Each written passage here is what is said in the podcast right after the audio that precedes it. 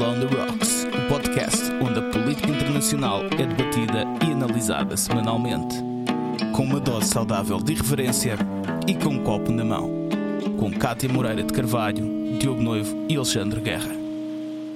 Olá, sejam bem-vindos a mais um episódio do World on the Rocks. Na verdade, é o nosso último episódio do ano. Vamos fazer uma pausa para as festividades Uh, mas mantemos, mantemos a nossa estrutura habitual neste último episódio de despedida do ano, que curiosamente foi o ano onde começámos com estas nossas conversas semanais, de cadência quase sempre semanal, não fomos muito indisciplinados. Uh, e por falar em, e em indisciplina, perdão, como é que estão os meus camaradas uh, do World on the Rocks, Cátia de Carvalho, Alexandre Guerra, como é que estão? Eu estou muito bem. E vocês? Também. E, e vocês bem, obrigado, também? Ótimo. Tudo bem?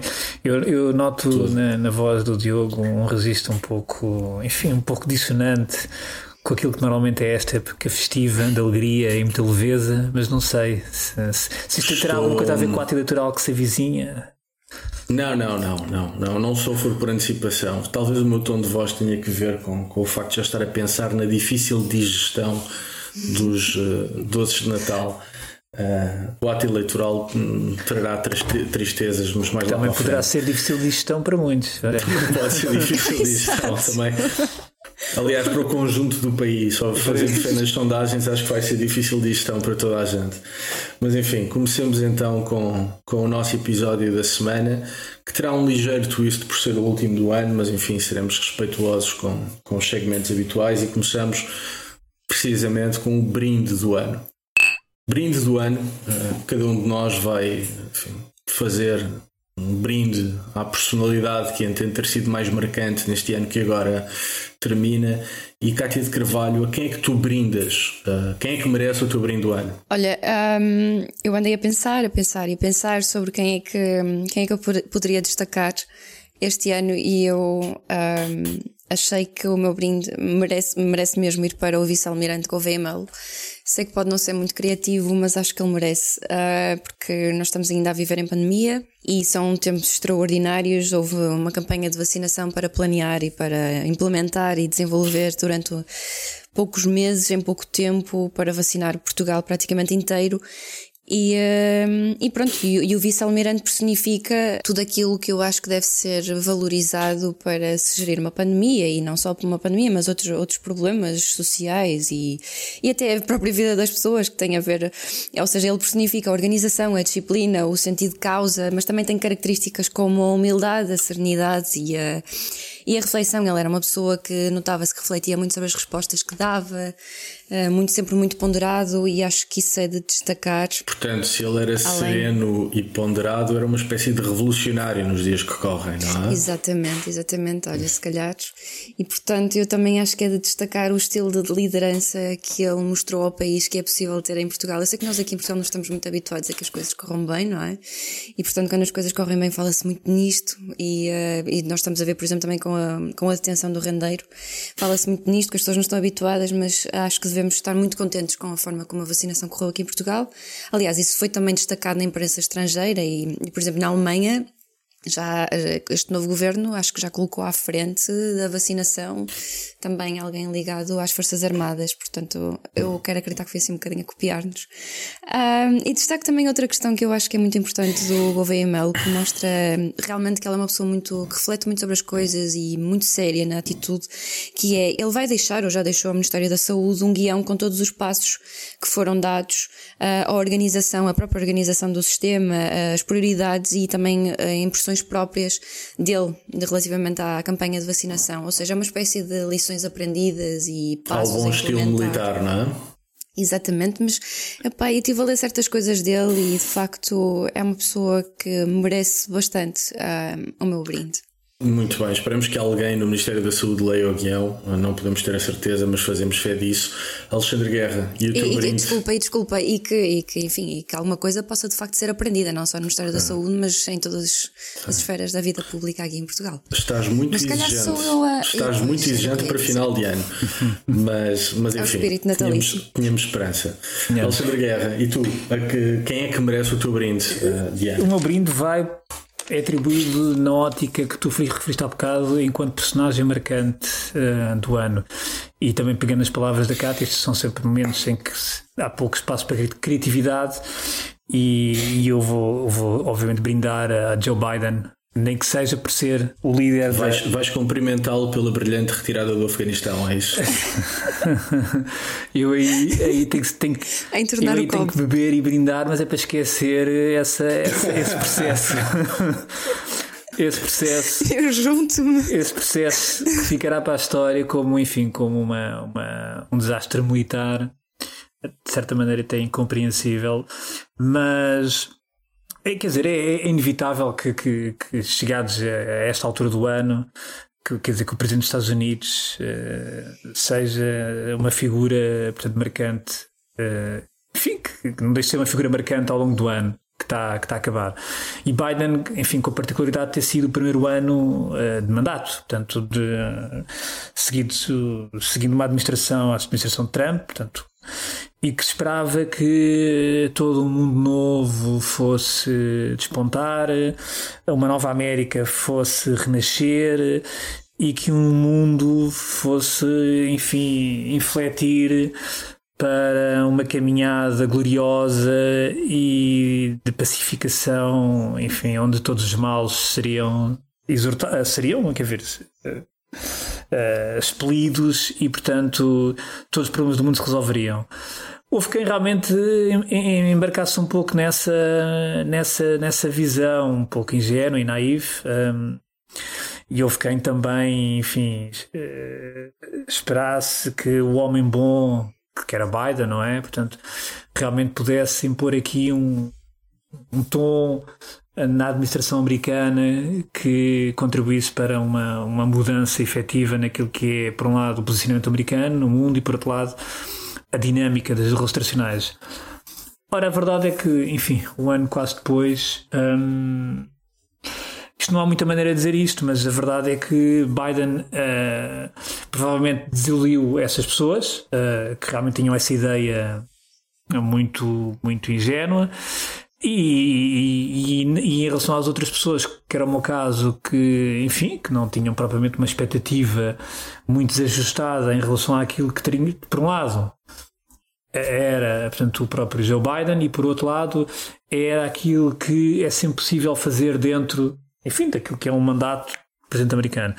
E, portanto, quer dizer, o, o brinde que é feito a Biden é, enfim, é jeito de, de, de digamos, de, de uma referência uh, ao primeiro mandato, enfim, do líder da maior potência mundial, porque os Estados Unidos ainda são a maior potência mundial, mas quer dizer, mas não sendo um brinde entusiástico, longe disso, porque poucas coisas de facto a assinalar marcantes neste primeiro ano, tirando enfim, o tom mais conciliatório com aquilo que são políticas ambientais e e o pacote que ele aprovou recentemente, naquilo que, se, que é o pacote relativamente às infraestruturas, infraestruturas, portanto, eh, nos Estados Unidos, mas depois, enfim, tivemos o desastre do Afeganistão, por exemplo, uh, continuamos a ter a América a ferro e fogo, uh, continuamos a ter os problemas dos migrantes vindos do, da, África, da América do Sul sem que o problema seja resolvido, porque era impossível ser resolvido, portanto, e, e portanto este brinde vai para, de facto, para o Biden, mas enquanto personalidade marcante de 2021 e não propriamente como personalidade inspiradora. Muito bem. O meu brinde do ano uh, vai para quem nos ouve, sem surpresa, para Angela Merkel, uh, que deixou recentemente as funções de chanceler uh, na Alemanha. Merkel é um caso invulgar de longevidade, longevidade no poder na Alemanha. Uh, se não estou enganado, é a terceira chefe de governo a estar mais tempo no poder. Primeiro foi Otto von Bismarck, 22 anos, depois Helmut Kohl, 16 anos, 16 anos e 26 pois, dias. É dias. Angela, Angela Merkel, 16 anos e 16 dias, e só depois Konrad Adenauer, uh, outro chanceler bastante marcante, uh, 14 anos e 31 dias. Merkel foi determinante para a manutenção da coesão europeia, foi determinante para a manutenção da moeda única, uh, foi determinante para haver uma resposta minimamente integrada e sólida à crise de refugiados. foi determinante para controlar os ímpetos ditos iliberais um, da Hungria e da Polónia para que não fossem a mais e para que se mantivessem de alguma forma dentro do redil da União Europeia. Merkel foi uma líder extraordinariamente marcante, não só para a Alemanha como para a Europa. Acho que vamos ter todos muitas saudades do pragmatismo e da sensatez um, de Merkel. E, e, portanto, uh, seja pela longevidade no poder, seja por aquilo que fez ao longo deste tempo, merece o meu brinde um, o meu brinde do ano deste ano de 2021. E hoje? Eu estou-me a rir porque lembrei-me daquele episódio Sim, que nós, nós fizemos em que a minha opinião não é bem essa. Mas reconheço-lhe todo o mérito, é obviamente, não é? Sim. Mas acho que. Não estragues o brinde, não estragues o brinde, Cátia. Eu, eu junto-me esse brinde. ah, eu, é eu gosto de tornar o copo. É Repara, ela sobre o Biden nada disse, mas sobre a Merkel disse. Estás a ver como é que é? Essas coisas. Oh, Cátia. o Biden ainda tem muito Não sei se será assim tanto caminho. Olha, não, mas, aliás, o último brinde do Biden. Aliás, não eu junto-me ao brinde do, do Biden também, calma, calma. Mas isso é outra questão. Não, não só. Eh, ficaria muito surpreendido se Biden conseguisse estar tanto tempo no poder como Merkel. Eh, ah, Acho sim, que é uma grande é notícia se isso acontecesse. um, dito isto, passamos ao nosso Cartas na Mesa. No Cartas da Mesa uh, desta semana, vamos olhar um bocadinho para o que foi este ano, uh, para os episódios que, que, fizemos, para os temas que discutimos. O nosso primeiro episódio foi em fevereiro deste ano. Desde então falámos dos Estados Unidos, dos Jogos Olímpicos, de Espanha, da Rússia, da Arábia Saudita, da Líbia, da Irlanda do Norte, da China, de Moçambique, de Israel, do Brasil, da Coreia do Norte, falámos de terrorismo nacional e internacional, uh, falámos do Médio Oriente, falámos eh, de Portugal, falámos de Inglaterra, falámos do Irão, falámos de um conjunto de temas. Parece que não, mas uh, em menos de um ano conseguimos enfim, abranger vários temas, uns mais de agenda mediática, outros menos de agenda mediática. E enfim, falando nisto tudo, um, Cátia de Carvalho, que balanço fazes do, deste, deste nosso ano de política internacional? Olha, hum, há, há, muita coisa que eu gostava de, de, destacar, porque realmente foi um ano muito bom. Foi muito bom juntar-me a este projeto com vocês e ter a oportunidade de aprender imenso e discutir temas é muito, tão, é importantes, tão importantes. E, e, a sério, para mim, a nível pessoal, foi mesmo uma oportunidade que, enfim, estou muito grata por ela e, uh, eu gosto sempre de aprender a discutir estas ideias novas e, e, discutir sobre política internacional e questões de história, enfim, e muito, muitos outros temas adjacentes e isto foi uma ótima oportunidade. Um, tenho muita pena que a Kátia já não esteja connosco também. É verdade. Fazia parte deste grupo e continua, e vai continuar sempre a fazer, não é? é? E está a fazer um excelente trabalho no Observador e, e, portanto também fazemos claro. aqui um brinde a ela, não é? E fazemos um grande brinde à nossa, à nossa Cátia Bruno. Vai ser sempre a nossa Cátia Bruno. E, e é? pode ser que para o ano consigamos trazer como convidada. Exatamente, sim, isso é uma ideia que está em cima da mesa. Exato, exato, exato. Portanto, um, eu achei que se calhar seria bom agora, um, sendo que já não sei em quantos episódios ao todo nós já temos, mas mais de 30. Este. E portanto eu achei que era 37 com a 37. Ok. Então eu achei que era interessante se calhar fazer um apanhado dos convidados que nós tivemos. Eu ia dizer os convidados ideia. especiais, mas, mas eles são todos especiais. Exato, eles são todos especiais, não é? Nós primeiro tivemos a Raquel Vaz Pinto, que nos veio falar sobre a China e foi super interessante, que eu pouco sabia sobre a China, a não ser mais aquele tema dos uigures e portanto que é um, que é um tema que me é mais caro. Um, e portanto Primeiro tivemos a Raquel Vaz Pinto, depois tivemos o Nuno Gonçalo Poças, que nos veio falar sobre as FP25 e o livro que ele escreveu. Depois a Ana Santos Pinto, que nos veio falar sobre Israel e da vasta experiência que ela tem sobre este tema, foi, foi fascinante. Depois ainda tivemos o Pedro Ponte e Souza, finalmente alguém do é Porto, é? que nos veio falar sobre a Bielorrússia. O bairrismo aquelas... é uma coisa tremenda. Diogo, vais, vais ficar sem amigos. um, o Pedro vem-nos falar sobre a Bielorrússia e sobre aquele avião que foi desviado para a Bielorrússia para eles deterem um, um, um, jornalista bielorrusso na Bielorrússia. Depois tivemos o Paulo Batista Ramos, que é um dos maiores especialistas sobre o Irão, e ele vem-nos falar sobre o Irão, sobre a Pérsia. Depois o Filipe Domingues, que nos veio falar sobre a biografia que ele escreveu com o Pedro Latoeiro sobre o António Guterres. Foi e que acaba de ser traduzida para inglês. Sim, vai ser lançado em maio. Uhum. Uh, e foi um episódio também muito especial, muito interessante, porque eu gosto muito do António Guterres. Uh, depois voltamos a ter o Paulo Batista Ramos, é um reincidente. Uh, e desta vez ele falou-nos sobre o Afeganistão no verão, a seguir àquele atentado que houve do Daesh uhum. no aeroporto de Cabul. Um, depois, o Peter Neumann, que foi o primeiro convidado internacional que, que nós tivemos, é? ele deu-nos uma. Calibre. Exato, exato. Ele dá-nos uma pequena lição sobre os temas emergentes, ou seja, as, as tendências sobre um, o terrorismo. E por fim, o Nuno Félix, um, enfim, que nos vai falar sobre um bocadinho a Ucrânia e a situação que se vive ali no, no leste da Europa. Leitura, e que teve uma leitura certeira daquilo que se veio a verificar e que estava a verificar uhum. e que está a verificar neste momento. Sim, sim no terreno. Exatamente. E portanto, um, eu gostava de, de, de, ter tempo para falar um bocadinho sobre estes todos episódios, que, que, já, olhando para eles já são alguns, mas não temos tempo para tudo. E portanto, eu vou destacar. Um, eu aprendi com todos imenso, obviamente, eu, mas eu vou destacar três, que, que, são três que falam sobre o terrorismo, que é o tema, meu tema de eleição, salvo seja.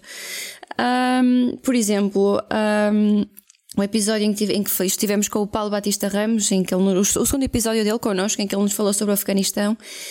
Ele uh, falou-nos sobre um, o Daesh no, no, Afeganistão, justamente, e algumas diferenças entre o Daesh e a, a Al-Qaeda e, e, até os Talibã. Um, e portanto eu destaco aquilo que ele disse sobre a chegada, que eu achei isto curioso. Ele, ele disse que naquela altura já se via, já se sabia da chegada de alguns foreign fighters ao Afeganistão, não europeus, Uh, mas foreign fighters não europeus, ou seja, no sentido em que aconteceu, como foi com a Síria e com o Iraque, em que houve uma demanda de europeus para a Síria e para o Iraque, mas de foreign fighters, e ele diz que se quisermos podemos chamar profissionais da jihad, e eu acho isto muito curioso, porque de facto são pessoas que são profissionais da jihad e muitas vezes nós não temos esta noção.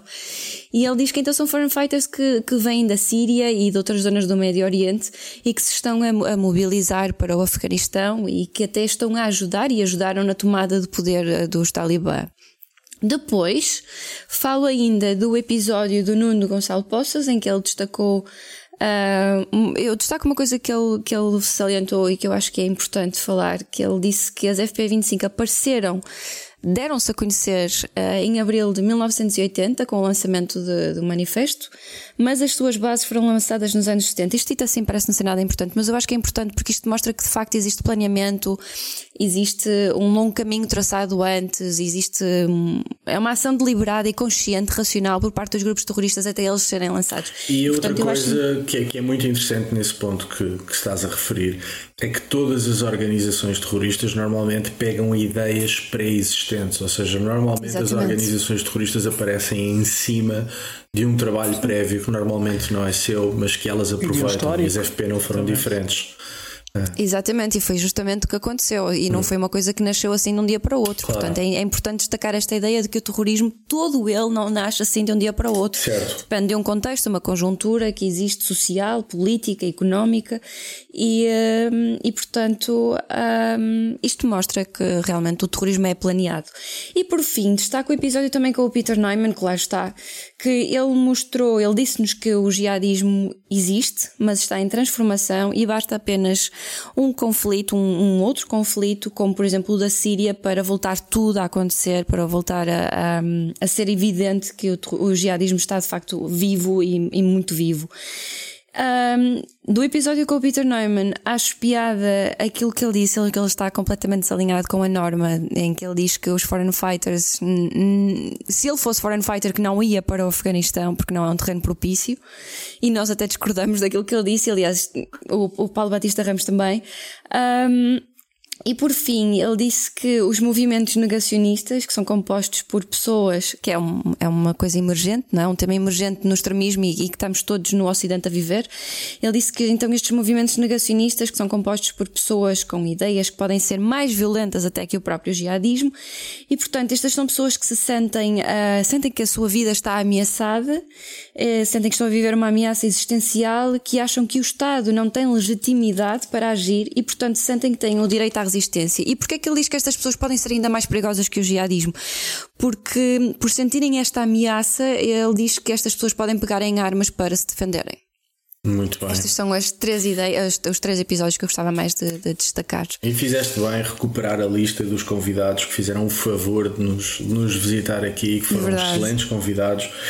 E é Todos. curioso olhar para, para aquilo que nos vieram dizer. Um, muitas coisas não só se confirmaram, como os temas que escolheram uh, abordar continuam a ser enfim, de elevadíssimo destaque na agenda internacional. Estou-me a lembrar daquilo que a, que a Raquel Vaz Pinto nos disse sobre a nova Rota da Seda, ou a chamada Nova Rota da Seda. Estou-me a lembrar daquilo que a Ana Santos Pinto nos disse uh, sobre o conflito, ou chamado conflito israelo-árabe muito daquilo que, que, nos vieram contar e do debate que tivemos continua, nos casos felizes, noutros casos infelizmente, um, a fazer todo o sentido.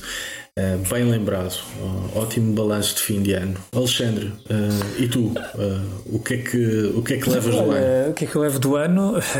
é o que levo e que, e que, o, que eu, o que eu levo de 2021 e, e levarei para 2022 porque hum, muitos dos temas que nós aqui abordámos hum, são temas que, que, estão presentes na agenda e que irão prolongar-se para 2022. Eu recordo, por exemplo, tivemos, uh, falámos sobre Cuba, onde de facto uh, pareceu um dos acontecimentos mais importantes deste 2021. Uh, estou, estou muito expectante para perceber como é que este movimento em 2022 se vai comportar, portanto, se vai se por um lado se irá, portanto, digamos, ficar cerceado pela, pela, pela, pela ação do regime e acabando por se acomodar, de certa maneira, como aconteceu um pouco na Venezuela, não é? Com a oposição, uh, uh, com a oposição, com, com, a oposição do Guaidó, uh, onde num primeiro momento teve muito fulgor, mas depois a situação acabou por se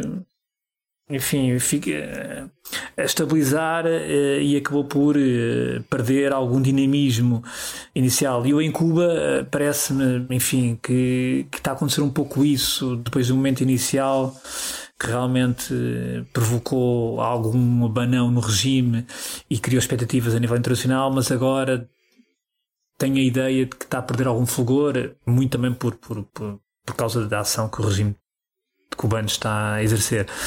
Esse é um tema. Uh, outro tema, uh, naturalmente, tem a ver com, a, com e também um, um, dos temas em termos sistémicos, tem a ver com aquilo que é a posição da Rússia no sistema internacional. Uh, a Rússia, claramente, e nós falámos aqui, sobretudo, no, por exemplo, no episódio do, do, do Nuno Félix, mas já tínhamos falado também anteriormente, a Rússia claramente está, enfim, está a interpretar o sistema, enfim, está, está a olhar para o sistema e vê um sistema claramente multipolar, onde ela acha que tem também espaço para fazer parte, enfim, pelo menos desse tríptico de potências entre os Estados Unidos, a China e a Rússia. Uh, esta movimentação destes meses, enfim, também foi um dos acontecimentos para mim mais importantes de 2021, ou seja, esta movimentação militar que a Rússia tem feito, e vai um pouco ao encontro disso que é. Uh, não apenas uma posição de força, e nós já falámos também sobre isso aqui, é um pouco mais do que isso, porque. Um, e o Nuno Félix também aqui referiu, ou seja, há movimentações que já vão para lá do mero exercício de, de, de demonstração de força, portanto, parecem ter um objetivo claro, ou parecem indiciar que vai haver uma concretização de algo, que nós ainda não sabemos bem o quê, mas sabemos uma coisa, que Putin ainda agora recentemente num, num documentário que foi, foi divulgado, voltou-se voltou a falar nisso, Putin sempre olhou para a queda da, da União Soviética como uma grande tragédia. Portanto, e Putin não é o único, não está sozinho neste pensamento. Uh, aliás, há muitos russos, sobretudo russos mais, mais velhos, uh, que ainda olham para Gorbachev como um autêntico traidor, uh, enfim, à mãe Rússia e àquilo que era a grandeza russa. E portanto o Putin nunca escondeu que tem um sonho, dizer, tem um sonho de reconquistar essa grandeza e essa grandeza em parte também se reconquistará uh, com um recuperar de influência mais direta ou menos indireta em algumas áreas e em alguns estados que fizeram parte da União Soviética e outros não fazendo parte direta, integral da União Soviética, mas que estavam sob a sua influência. E, portanto, esse vai ser, vai ser também um, um acontecimento, vai ser também um, enfim, um, um, algo a acompanhar em 2022, portanto, e, e, e, provavelmente nos próximos tempos teremos mais uh, informação e mais movimentações que, que, também que nos poderão, enfim, que nos poderão também indicar uh, o, o, curso dos acontecimentos. Uh, e, e, outro, enfim, outro acontecimento também tem a ver com a saída de Merkel, que o Diogo já aqui, já aqui referiu, e obviamente vocês e a Merkel. É, é, não tem a ver com Merkel, mas sobretudo tem a ver com a expectativa de que, do, que, do que é que este governo e do que é que esta nova Alemanha, porque o Scholz foi bastante ambicioso ah, ok, aquele namoro com purpurina. namoro não com é? purpurina, mas sobretudo aquilo que. Quem, quem, nos ouve não está a ver, mas cada vez que se fala de Merkel, a, a Cátia de Carvalho tem uma espécie de espasmo nervoso. mas uh, rio-me ao mesmo tempo. Sim, sim, mas há um espasmo nervoso quando, quando falam na Merkel. Desculpa, não, não, eu percebo. Atenção, atenção, calma, calma. Eu, eu, ela, enfim, o trabalho dela é meritório, obviamente, é, é, e agora, é de destacar. E agora mas... vai entrar, claro, ia dizer que vai mas entrar, entrar a versativa, vai entrar o mas, não é? eu não quero entrar por aí, não, não vale a pena estar a discutir isto outra vez, nem estar a tirar o palco não, ao Alexandre. Não, nada. Mas caramba, pá, tipo, a Merkel está tá, tá a ter demasiado palco quando ela teve vários erros de governação, claro. mas andemos. Não, quer dizer, também isso, obviamente, que erros teve. Agora. Uh Aliás, não há um governante claro. que não os tenha. Não é? Certo, certo, mas estar agora nesta fase em que ela vai embora só a vangloriar mas, e a glorificar oh, tudo o que ela fez de bom, é pelo amor de Deus. quase tudo bem e vai Mas vai a Cátia está-se a esquecer de uma coisa e, e, isso provavelmente deve estar, tem aqui, deve estar com alguma problema de amnésia seletiva, mas uh, é preciso perceber que a, a Angela Merkel, quando uh, assumiu e, e durante muitos anos, foi duramente criticada duramente criticada por muitos setores da opinião pública e de, e de, muita, de muito comentariado e de muitos analistas. Eu sei. Durante muitos anos. Eu sei, e felizmente ela ignorou e fez o que e tinha ainda a fazer. Há muito, e ainda há muita gente que olha para Merkel como a principal responsável de, por exemplo, da, de, de, de muita da crise que Portugal atravessou, a crise económica e social, nos momentos, nos anos da Troika, há quem, há quem posite nela todas as responsabilidades desse período. Portanto, claro. É, o que é um bocadinho como aquelas pessoas que, quando metem o dedo na tomada e apanham um choque, acham que a culpa é da tomada não é? e começam a vociferar contra Portanto, a tomada. Mas enfim, temos, temos de ter isso. enfim, eu não sou uma perigosa esquerdista, deixo já aqui a minha declaração de interesses, não sou, mas acho que, pronto, enfim, estamos no fim e toda a gente só fala das coisas boas e, uh, e acho que isso não pode ficar. Há certas coisas que houve muita gente que sofreu muito com essa Sim, mas repara, mas a culpa não foi muito. E eu já sei que Diogo, tu vais dizer a seguir, ah, e tal, mas ela foi chanceler dos não, alemães, não foi da Europa, ou de Portugal. Não, só, é ela não é responsável é um pouco pela Não, isso, isso, é uma análise um pouco, eu às vezes vejo gente até com, enfim, que eu, que eu até considero intelectualmente. Quer dizer, eu vejo esse, esse tipo de, de, de, análise. É um pouco simplista uh, e, também, e também às vezes serve para nos desresponsabilizar daquilo que, enfim, de, de, dos nossos próprios atos. Não é isso que eu quero fazer, sim, não sim, é isso que eu quero é, fazer, mas eh, como vocês sabem. Sim, sim, sim. Mas, claro. mas acho que o caminho dela não, não claro, foi de todo, todo, de todo, enfim, de todo. ouro, nem de glória. E acho que as pessoas agora, nesta fase em que ela está a ir embora, e atenção, ela tem coisas que, que eu própria, eh, que posso parecer que eu odeio, mas não, mas que, que são, são de, de, obviamente, glorificar e de, e de destacar. E acho que ela é muito fofa. Agora entrando no registro é, mais pessoal. É que nunca achei, mas. Eu acho que ela é fofinha mesmo. Uh, mas pronto, adiante, não, não é esse o nosso registro e não quero estar a entrar por aí. Não era por acaso que, que, que, enfim, a alcunha política era a mãe, não é? A mãezinha, ah, não sim, só pela. Sim sim, sim. pela ação que tinha, sim. mas também por essa figura, se quiseres, mais, mais entrenecedora. Eh, que sim, tinha. mas pronto, eu só não, gosto de contrariar um bocadinho. Retomando aquilo e terminando, ou seja, eu, eu. Desculpa, Alex. O Scholz já veio, já veio assumir que quer um novo rumo para a Alemanha, um novo posicionamento, e portanto. Uh, Vamos ver o que é que. O que, é que isto é como, é como aquela expressão, às vezes tem um ispa de cá guitarra, não é? Portanto, a Alemanha realmente é um gigante, tem muitos problemas para resolver, é verdade. Tem muitos problemas para resolver, nomeadamente ao nível de algumas infraestruturas, questões de internet, de acesso, banda larga, etc. Coisas que de facto não foram resolvidas, e nomeadamente com a sua própria indústria. Portanto, vamos ver. Uh, vai ser interessante acompanhar estes primeiros e meses. Política internacional também. Scholz. Muito bem, eu subscrevendo uh, os temas e os assuntos que vocês destacaram, destacava uma efeméride uh, que teve alguma importância simbólica, que foram os 20 anos dos atentados do 11 de setembro. Fizemos um programa especial sobre isso uh, e que nos permitiu refletir um bocadinho sobre os impactos que o 11 de setembro teve, não só em matéria de segurança, mas noutras também. E depois, claro, puxar a brasa à, à minha sardinha, um, termos falado nos indultos aos separatistas catalães, que eu acho que marcarão os próximos anos em Espanha. E falamos também de um outro assunto que creio que também vai marcar a política espanhola durante algum tempo, que foram as eleições regionais em, em Madrid e a eleição uh, de Isabel Dias Ayuso, que eu creio que enfim, ainda vai dar muito que falar, não tenho a certeza se sempre bem, uh, mas ainda vai dar que falar na, na política espanhola. E, portanto, fica aqui o nosso balanço deste ano de 2021 e dito isto, passamos ao nosso, à nossa última rodada. Última rodada, como é final de ano, vamos fazer umas sugestões uh, de presentes para o Natal é sempre difícil escolher presentes para oferecer eh, no Natal, pelo menos eh, para mim é, de tal forma que ainda não tratei de nenhum, terei de tratar. Também não. Uh, mas, mas enfim, tentando até arranjar soluções uh, para aquilo que tenho que comprar e para aquilo que terei de oferecer, trago aqui vários livrinhos que li ao longo do ano um, e que por uma razão ou outra me pareceram interessantes dividindo aqui em dois grupos, começo pela escrita mais epistolar, pela, pelos textos curtos, pela crónica, e começo pelo, pelo livro muito recente daquele que é para mim um dos melhores autores uh, vivos uh, em língua portuguesa, Mário de Carvalho. O livro chama-se De Maneira que é Claro, são.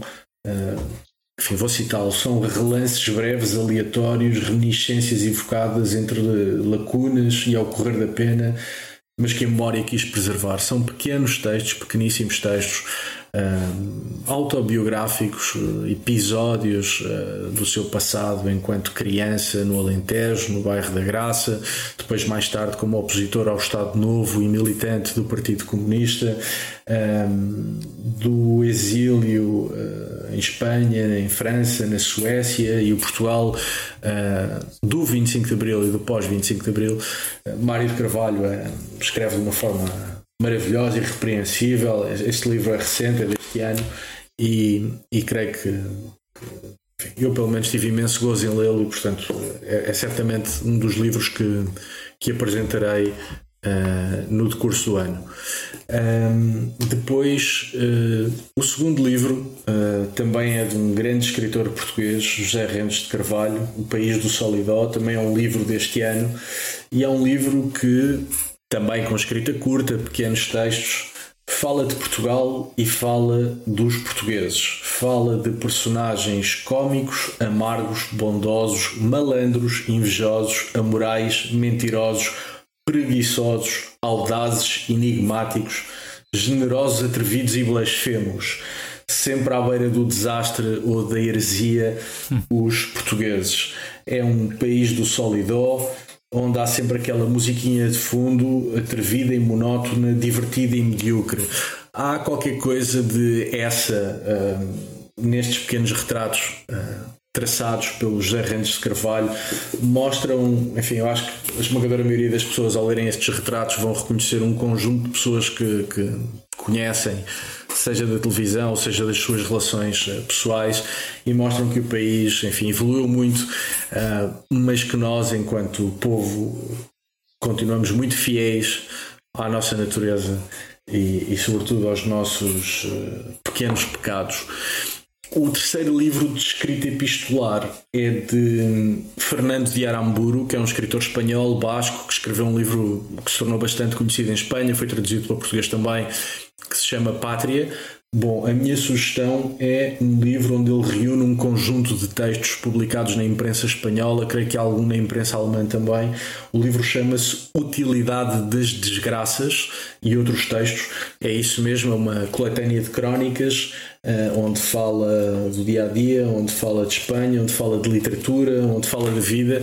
Ele escreve muito, muitíssimo bem e é e é de facto para quem gosta do texto curto, para quem gosta de crónicas, a utilidade das desgraças de Fernando de Aramburu é muito recomendável.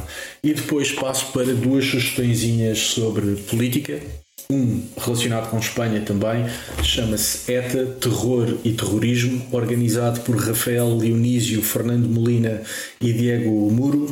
É um livro deste ano que aborda todo o impacto do terrorismo etarra em Espanha, desde a relação com a Igreja, desde o impacto que teve na sociedade, desde o impacto que teve na, na celebração de eleições e, e, e enfim, nos resultados eleitorais dentro e fora do País Basco.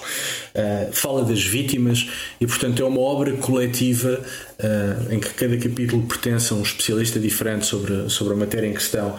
Uh, da editora Marcial Pons e é um, um, livro muitíssimo recomendável para quem queira perceber o terrorismo enquanto fenómeno político, enquanto fenómeno social, enquanto fenómeno histórico, até a dimensão religiosa do, do terrorismo aqui está e portanto ETA, Terror e Terrorismo organizado por Rafael Dionísio, Fernando Molina e Diego Muro, muito recomendável. Depois, a outra sugestão de, de, livros sobre política é de Catherine de Vries e Sarah Bolt, chama-se Political Entrepreneurs, ou seja, empreendedores políticos. Uh, o crescimento dos partidos, novos partidos na Europa, a tese é bastante interessante porque elas olham para os novos partidos de extrema direita, de extrema esquerda, radicais e não radicais. Olha, por exemplo, para a marcha de, de Emmanuel Macron também e olham para estes novos partidos como um fenómeno único. E ao estudar o seu comportamento uh, uh, não só de propaganda política e de discurso político, mas também o seu comportamento eleitoral, uh, dizem elas, defendem essa enfim, parte principal da sua tese, que estes partidos se comportam como empresas em mercados uh, concorrenciais. E portanto há aqui, é aqui feito um paralelismo entre a forma como as empresas estão nos mercados onde operam e a forma como estes partidos também entram no mercado onde já existem partidos tradicionais, alguns há décadas instalados no sistema e a forma como os novos partidos tentam vencer uh, enfim, os partidos mais tradicionais. E portanto empreendedores políticos ou political entrepreneurs de Catherine uh, de Vries e Sarah, Sarah Umbolt é muitíssimo recomendável. Por último, porque estamos a gravar no dia 15 de dezembro e faz hoje 10 anos que morreu o escritor e jornalista e ensaísta britânico uh, Christopher Hitchens, recomendo A Vitória de Orwell. Um, um livro que um ensaio sobre a vida de Orwell e sobre o pensamento de George Orwell feito pelo Christopher Hitchens e este livro é interessante porque é escrito por uma pessoa sobre outra pessoa e as duas têm em comum um profundo combate à hipocrisia política, um profundo combate a todas as formas de radicalismo, um profundo combate a todas as formas de literalidade na política, quer sejam de esquerda, quer sejam de direita. Uh, Orwell e Hitchens eram pessoas diferentes, de épocas diferentes, com maneiras de escrever diferentes, mas foram dois grandes escritores, dois grandes ensaístas e foram, sobretudo, dois grandes lutadores contra a hipocrisia política, uh, de esquerda e direita. E, e parece-me oportuno, agora no final do ano, uh, uma leiturazinha contra a hipocrisia política, acho que faz, vem, vem, vem mesmo a calhar. E portanto, estas são, são as minhas sugestões de, de presentes para, para o Natal. Sim, sim, muito adequado. Cátia de Carvalho, e tu? E que boas sugestões. Olha, hum, eu não consigo competir contigo, não é? Uh, porque tu trouxeste imensos livros, todos eles muito bons. Eu trago uma newsletter que também acho que é muito boa que é a newsletter do João Dias, é o João underscore D no Twitter, que eu aconselho todas as pessoas a seguir. A newsletter chama-se Boa Noite Apocalipse. O João é uma pessoa que se dedica a falar e a escrever sobre, nesta newsletter, uh, sobre temas como, por exemplo, o armamento, ameaças estratégicas, segurança internacional. E ele é também uma pessoa que sabe imenso sobre a Coreia do Norte e é muito comum vê-lo escrever sobre a Coreia do Norte e, portanto, é uma pessoa também que se pode seguir para aprender mais sobre este, sobre este país. Um, só para dar um exemplo, na, na última newsletter, do dia ontem, dia 14, ele falou sobre as conversações com o Irão para o regresso do Irão ao acordo nuclear, sobre a corrida às armas por parte de países asiáticos e também sobre as sanções que os Estados Unidos, uh, novas sanções que os Estados Unidos aplicaram à Coreia do Norte. Um, além disso, ele ainda deixou uma série de leituras adicionais para aprofundamento dos temas e, portanto, eu acho que é muito, muito recomendável. Uma newsletter muito boa, é recente e, portanto, merece, merece ser eh, lida porque, enfim, apresenta uma análise crítica e séria Sim, por alguém que sabe, que, que sabe muito Sim, so, sobre estes temas. Sim, Acompanhar, e, portanto, é este é um o presente, presente, que eu tenho no. Belíssima, no belíssima sugestão. Belíssima sugestão. Sim, senhora. Também, também subscrevo. Sim, sim. E tu, Alexandre? E eu, hum, enfim, recuando um pouco, um bocadinho atrás. Uh, aos nossos episódios e aos nossos convidados, hum, eu não poderia deixar de, enfim, de recomendar e de sugerir como prendas uh, dois livros, portanto, uh, cujos autores tiveram, tiveram cá, portanto, no World on the Rocks. O primeiro livro, Preços por um Fio, uh, Portugal e as SP 25 de Abril, do Nuno Gonçalo Poças, portanto, nosso convidado. Uh, ele teve cá no episódio de 20. E que posso adiantar que em breve certo, terá livro vai haver novidades. Ele próprio já fez que já deixou uh, no ar a possibilidade de haver novidades editoriais, portanto estamos muito expectantes, até porque este livro Preço por um Fio. Eu confesso, eu confesso que já tive segredo aqui para os nossos ouvintes, já estive a, a ler uns capítulos do novo livro e, e, promete abrir um debate interessante, tal como este Preço Presos por um Fio abriu sobre aquilo que é a nossa história contemporânea e aquilo que é enfim, o nosso passado recente e a forma como olhamos para o nosso passado recente. E, portanto, acho que tem uma informação uh, vai estar. Uh, vai estar não adianta o tema, claro, não adianta o tema, mas acho que. Que também trará uma, um bom contributo para a Sim, forma como olhamos para o passado recente. E este livro do Nuno, uh, enfim, tornou-se um best-seller, sobretudo tendo em consideração, por um lado, aquilo que são uh, normalmente as vendas deste tipo de livros em Portugal, e nós, infelizmente, em Portugal compra-se poucos livros. Uh, e, Sobretudo Sim, estes temas. Exatamente, estes temas. E portanto, o, o, penso que o livro já vai na quinta edição. Portanto, não está de parabéns por este excelente trabalho e pelo contributo que dá para este debate e que deu e que, e, que, e portanto, continua a dar.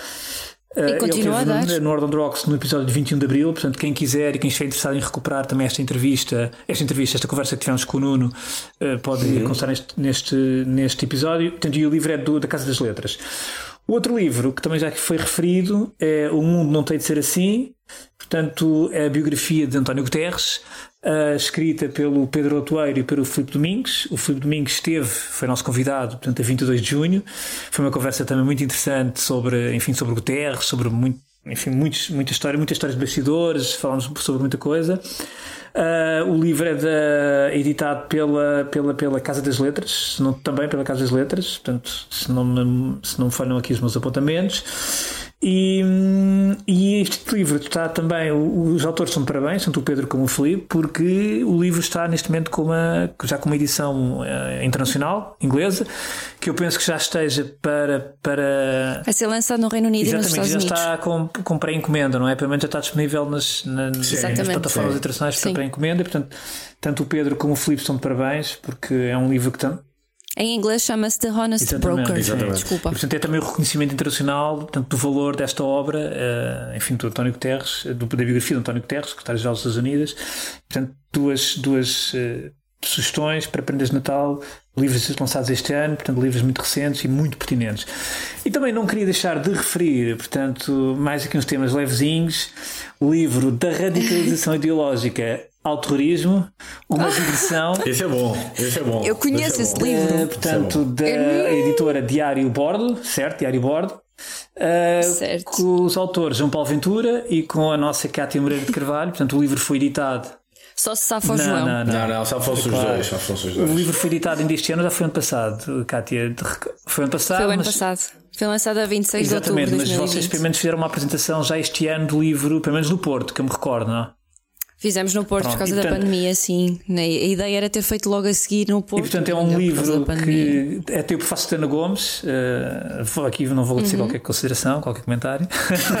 Sim, eu, aliás, até posso, até posso já. Desculpa, desculpa estar a tomar o teu tempo, mas deixa-me fazer, deixa-me explicar porque é que. O é um diplomata. Deixa-me explicar porque é que a Ana Gomes, porque para quem não sabe, claro. a Ana Gomes teve um papel uh, muito importante no Comitê Especial para o Terrorismo do Parlamento Europeu, além dela ter estado envolvida noutros temas certo. também associados à segurança segurança e à é. defesa, e portanto é uma pessoa que sabe não, muito e considerações e, sobre fez um trabalho importante nesse, Exatamente. Nesse até, até em relação às vítimas, à forma como a Europa olha para as vítimas. Independentemente daquilo que é a Ana Gomes enquanto política interna e de algumas posições que ela tem, depois há uma componente Ana Gomes ah, não, internacional claro, e claro, todo o trabalho que claro, ela tem feito. Claro, hum? hum?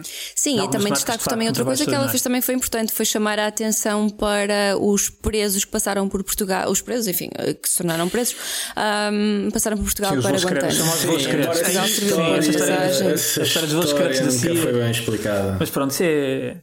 Pois, mas nós sabemos todo, também todos os. Enfim, toda a nebulosidade mas seja como for, mas o Fácil Ana Gomes só vem valorizar, na minha opinião, este livro que já tem um valor enorme e, portanto, um tema muito específico, mas tem aqui um tema com, com os autores, portanto, sabem do que escrevem, obviamente, e, portanto, uma, grande, uma prenda que eu recomendo.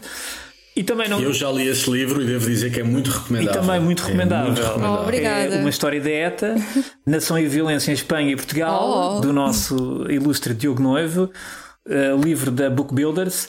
Este livro é um livro que também teve muito eco uh, em Espanha, portanto, teve o reconhecimento em alguma classe académica, jornalística, intelectual, portanto, espanhola, o que não é fácil para autores portugueses, digo já.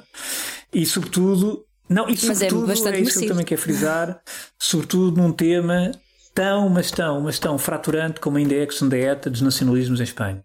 E, portanto, um autor português conseguir ter este reconhecimento em Espanha, que, que, vai, que, já vai muito além do livro, porque o Diogo neste momento, enfim, já é uma, já se pode considerar que é uma voz com alguma enfim, com algum peso naquilo que é uma certa, um certo circuito de discussão académica e intelectual nestes assuntos da Eu nem em minha casa tenho peso, Alexandre, mas obrigado. Mas Um, e portanto, aliás, recentemente reforço também da, da equipa editoria, da equipa de cronistas do jornal The Observer espanhol, certo? Portanto, a corrida... The Objective, sim. Desculpa, The Objective, certo?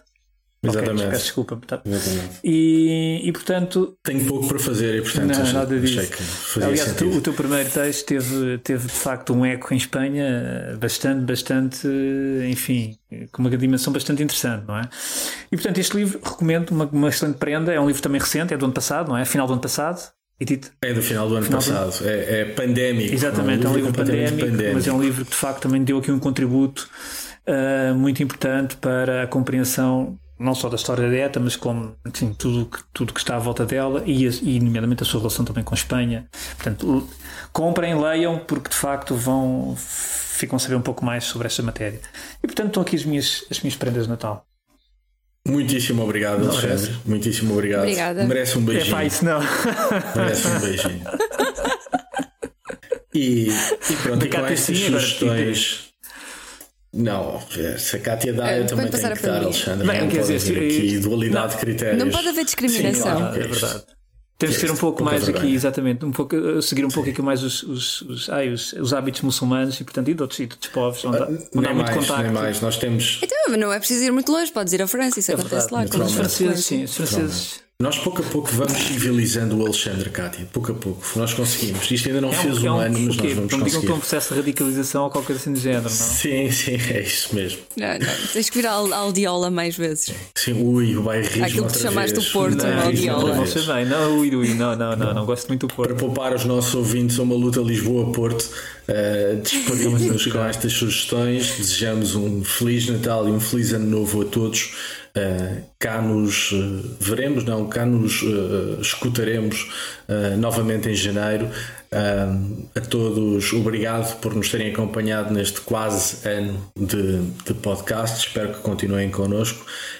Nós continuaremos a aparecer por aqui semanalmente e despedimos-nos com uma música de Natal escolhida pela nossa Cátia de Carvalho, portanto está passada a responsabilidade. E, eu assumo. Bom Natal. E vocês me despeço com um abraço muito grande. Adeus, Kátia. Adeus, Alexandre. Em janeiro cá estaremos. Beijinhos. Adeus. Bom Natal.